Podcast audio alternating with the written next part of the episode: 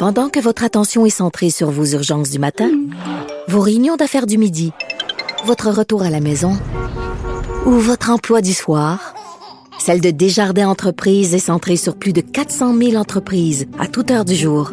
Grâce à notre connaissance des secteurs d'activité et à notre accompagnement spécialisé, nous aidons les entrepreneurs à relever chaque défi pour qu'ils puissent rester centrés sur ce qui compte, le développement de leur entreprise.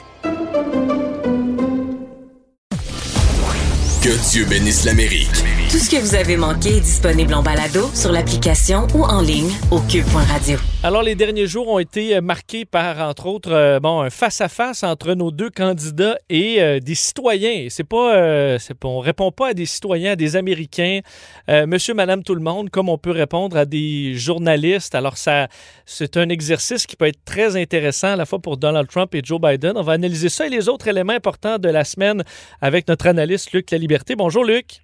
Oui, bonjour Vincent. Euh, je me trompe pas en disant que c'est un exercice qui est quand même euh, différent. On répond vraiment pas à des journalistes comme on répond à une mère de famille qui a perdu son emploi, qui nous pose une question sur l'économie.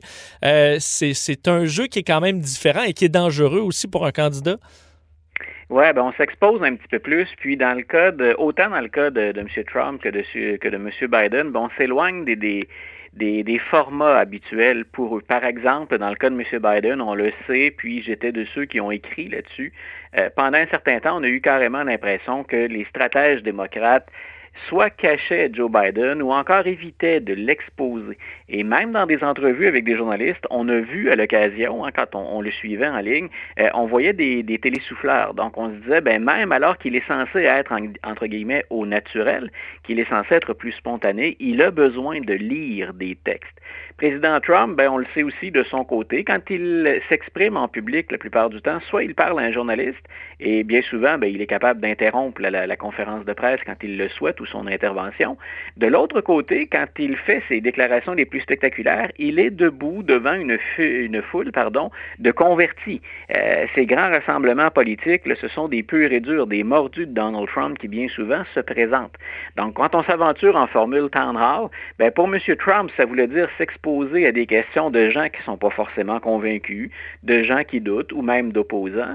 Dans le cas de M. Biden, ben, c'est encore bien malvenu de se présenter hein, comme ça devant les gens euh, avec des notes rédigées. On ne peut pas glisser sur la scène un télésouffleur. Donc, c'est pour une rare fois, on les voyait travailler un peu plus sans filet. Et euh, commençons par Joe Biden, qui, euh, bon, c'est un concept un peu particulier, le drive-in. Alors, CNN avait organisé cette, cette façon de faire où c'était des voitures un peu comme un cinéparc qui, euh, qui, qui, était là en guise de, de, public avec les gens à l'intérieur qui pouvaient écouter la, la bon, la, la, radio pour entendre le, le, candidat à la présidence.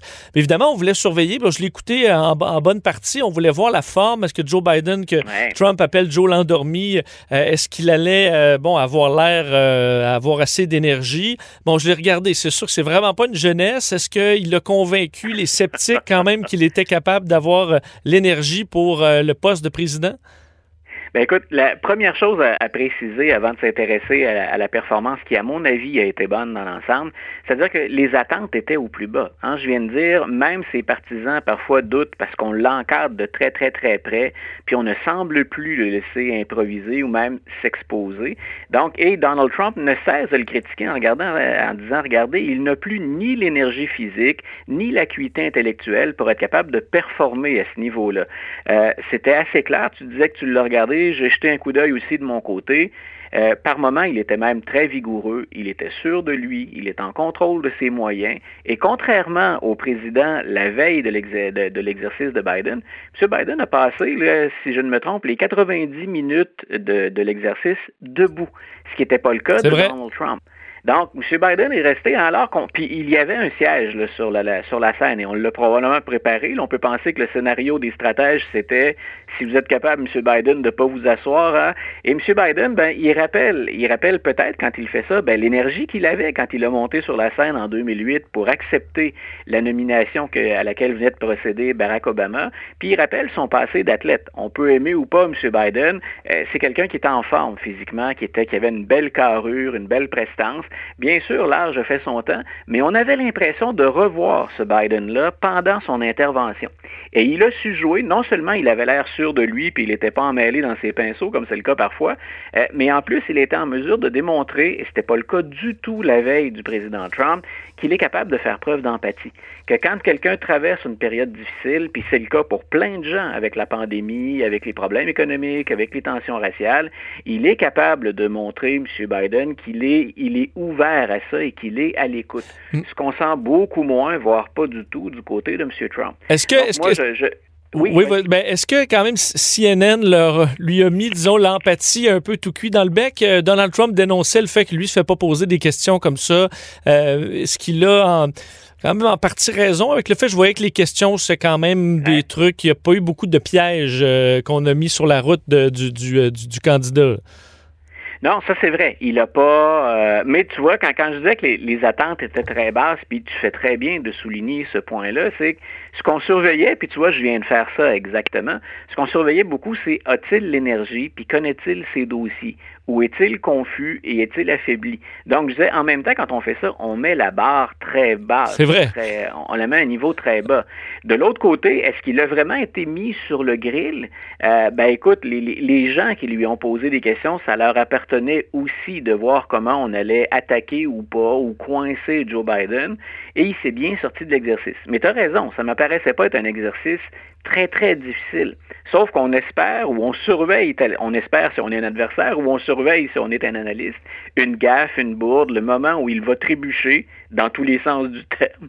Donc, euh, et ça ne s'est pas produit. Donc, disons qu'il peut dire, lui, à la fin, il n'a peut-être pas convaincu plus de gens, mais il n'en a pas découragé non plus. Puis il a peut-être rassuré ceux qui se disent, est-ce que vraiment à 77 ans, il est capable de faire le boulot, même en supposant qu'il ne fait qu'un mandat, est-il capable de compléter ce mandat? Moi, je pense qu'il, sans nécessairement avoir converti ceux qui doutaient, je pense qu'il a rassuré des gens. Puis il lui reste maintenant à voir euh, dans un autre exercice qui aura aussi 90 minutes, si, ben, si on le fait, puis si on s'entend sur la façon de le faire, il lui restera bien sûr au moins un ou des débats présidentiels. Mais hier, il a montré qu'il peut être concentré puis faire le boulot pendant 90 minutes. Du côté de Donald Trump, c'était à, ABC alors qu'il était en, Pennsylvanie. Euh, de son côté, bon, ce, qui a été quand même beaucoup viral, c'est entre autres une question euh, d'une dame qui lui a dit, ben là, euh, arrêtez, laissez-moi finir. Donc, arrêtez le président de, qui, était parti dans sa réponse. Est-ce que cette image-là peut, peut rester, peut lui nuire ou est-ce que, bon, en général, comment il s'en est tiré? Moi, je pense que le, le, il a été ce qui lui nuit le plus. Tu fais très bien de pointer vers cette déclaration-là. Le, simple fait d'abord qu'elle soit devenue virale, on peut pas l'éviter. Ensuite, comment on va l'interpréter? Moi, je pense que ça ne peut qu'être défavorable au président. Euh, il a payé pour deux autres choses, à mon avis, aussi. Et et on ne pense toujours pas à ses partisans qui eux vont le suivre. Euh, il reste encore finalement un peu plus d'indécis que ce qu'on imaginait. C'est à ces gens-là qu'on pense, ou encore à des républicains qui ont viré leur veste. Euh, on le voit là il y a des meneurs républicains, d'anciens républicains qui étaient au pouvoir, qui ont dit pour cette année, on vote Biden, sortons Trump, et c'est à ce prix-là l'élection, on vote démocrate pour éviter un autre mandat de Trump. Donc, quand il a livré son exercice, il, il a payé pour deux choses. Un, on a un président qui semble incapable de montrer de l'empathie ou de la sympathie. Donc, il présente une image qui est dure, une image qui est sombre, puis bien souvent, c'est ben, qui même me suivent. Euh, c'est pas ce qui est de plus tentant pour un républicain déçu. On sent pas le, le remords ou juste les correctifs nécessaires. C'est j'avais raison sur toute la ligne et je continue. Donc, euh, pour des indécis ou pour des républicains déçus, c'est pas c'est pas tellement c'est pas tellement séduisant. Donc, il, a cette absence d'empathie. Il semble être incapable d'en faire montre de façon constante, de façon régulière. Euh, de l'autre côté, c'est qu'il a continué, mais là, il le fait devant justement des gens qui sont pas convaincus. il a continué à mentir effrontément.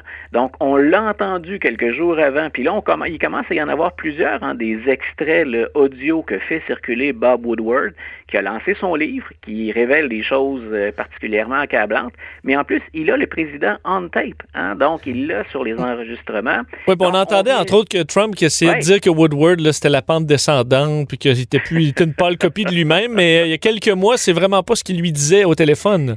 Bien sûr que non. Donc, ce qui et, c'est là où je dis, pensons pas aux partisans, pensons là, à, il reste un petit peu plus d'indécis. D'abord, ça, contribue ce genre de performance-là à entretenir le cirque autour de la présidence. Moi, je pense qu'il y a de plus en plus de gens fatigués de ce cirque-là. Euh, c'est le jour de la marmotte. chaque matin, on se réveille avec quelque chose de plus gros, de plus croche émanant de la Maison Blanche. Donc, de ça, je pense qu'on peut être fatigué, même si parfois on partage certaines idées de la plateforme républicaine ou présidentielle. Je pense qu'on se dit, est-ce qu'on a besoin de tout, ça comme ça, je vulgarise, mais de tout ce show de boucan autour. Et quand le président ment ouvertement alors qu'on l'entend dire exactement le contraire à Bob Woodward en entrevue, je veux dire, ça devient grossier. Je veux bien qu'on soit partisan du président, mais il faut quand même qu'il y ait une certaine cohérence. Et il ne peut pas dire euh, à l'intérieur de 24 heures une chose et son contraire complet euh, en niant ce qu'il a dit auparavant ou encore en tentant de le corriger. Donc, c'est la raison pour laquelle je pense que cette fois-là, il n'est pas devant un électorat qui est partisan, il n'est pas devant ses, il n'est pas devant des gens hein, à qui il s'adresse puis où il se plaît, bien sûr, où il performe très bien. Il est devant des gens qu'il doit convaincre et on ne l'a pas ménagé. Disons qu'il est sorti de l'exercice plus écorché que ce qui a pu euh, advenir dans le cas de Joe Biden. J'ai l'impression, euh, Luc, dans les prochains jours, que là, l'étape qui s'en vient, c'est vraiment le débat. Tu as fait référence tantôt, mais on est à 10 jours du, premier débat. Euh, Joe Biden a dit hier qu'il avait fait dit cette semaine qu'il avait hâte d'affronter Trump. À mon avis, c'était un. on s'entend qu'il ne doit pas avoir si hâte que ça, là, mais probablement que la semaine prochaine, il y aura beaucoup de préparatifs en ce sens. On voudra, dans les deux côtés, vraiment pas se planter avec le débat? Ben, j'ai hâte de voir ce qu'on rapporte. Puis là, écoute, on est vraiment, je le précise tout de suite, c'est plus dans les potins journalistiques que dans quelque chose de fiable de validé, mais on dit que M. Trump, comme il l'avait fait à l'époque des primaires républicaines, il ne répète pas, il ne se prépare pas. Donc, il fait confiance à son jugement ou à son la, facilité qu'il a finalement à s'adresser à la caméra puis à, rabâcher ses, slogans préférés. Donc, on dit, et c'est peut-être aussi pour baisser la barre de son côté, mais grosso modo, les, les préparatifs il en fait relativement peu, puis qui compte plus sur la spontanéité. Du côté de M. Biden, et, je je pense pas, moi non plus, que j'aimerais devoir affronter euh, M. Trump parce qu'on aura peut-être à se rouler dans la boue. C'est pas, c'est pas, on n'aura peut-être pas droit à un débat d'idées. Je, je, pense, je pense pas me, tromper beaucoup si je dis qu'on aura beaucoup, beaucoup d'attaques et qu'on risque de jouer au, au rat des pâquerettes. Mais ce qu'il a démontré avec le temps noir, c'est qu'il prend ça au sérieux, M. Biden, et qu'on peut le préparer. Si on a des doutes, euh, il lui dit, grosso modo, quand il dit qu'il a hâte, c'est je vais vous montrer exactement euh, pourquoi vous ne devriez pas avoir de doutes et pourquoi vous devriez me faire confiance au moins pour les quatre prochaines années. La tentation que doit, que doit à tout prix, à mon avis, éviter Joe Biden, c'est d'aller rejoindre M. Trump dans du mud wrestling, hein, dans un combat dans la boue. Il faut qu'il soit ferme, ça c'est très clair. On ne peut pas laisser M. Trump euh, embarquer et dire n'importe quoi, mais on doit éviter le combat de ruelle aussi. Et je pense que Joe Biden est capable de le faire. Mais le test, le véritable test, bien sûr, là, on est comme à préparer le plan de match. Véritable test, bien sûr, c'est quand le match est commencé. Puis ben, on, ça, on va le savoir le 29 septembre. Donc, ça a été quand même une semaine révélatrice. On a pu voir les deux candidats, euh, bon, un petit peu plus vulnérables en face devant le public. Euh, cette semaine, tu donnes la semaine à qui? Donc, j'irais parce que, euh, surtout en raison des temps de râle, puis parce que pour M. Trump, il n'y a pas que les temps de râle. La semaine encore, en termes de couverture médiatique, a été difficile. Donc, pour une deuxième semaine, je dirais que c'est M. Biden qui s'en sort le mieux. Bon, alors plus clair, euh, plus clair cette semaine. Alors on verra euh, si, la semaine prochaine ça va virer de bord pour Monsieur Monsieur Trump. Vous dites que les sondages effectivement vont dans le sens de Biden pour l'instant, mais on, on, sait qu'on prend tout ça avec un avec un grain de sel et de la prudence. Luc, toujours un plaisir. On se reparle la semaine prochaine. Plaisir partagé. Bye, Vincent. Salut.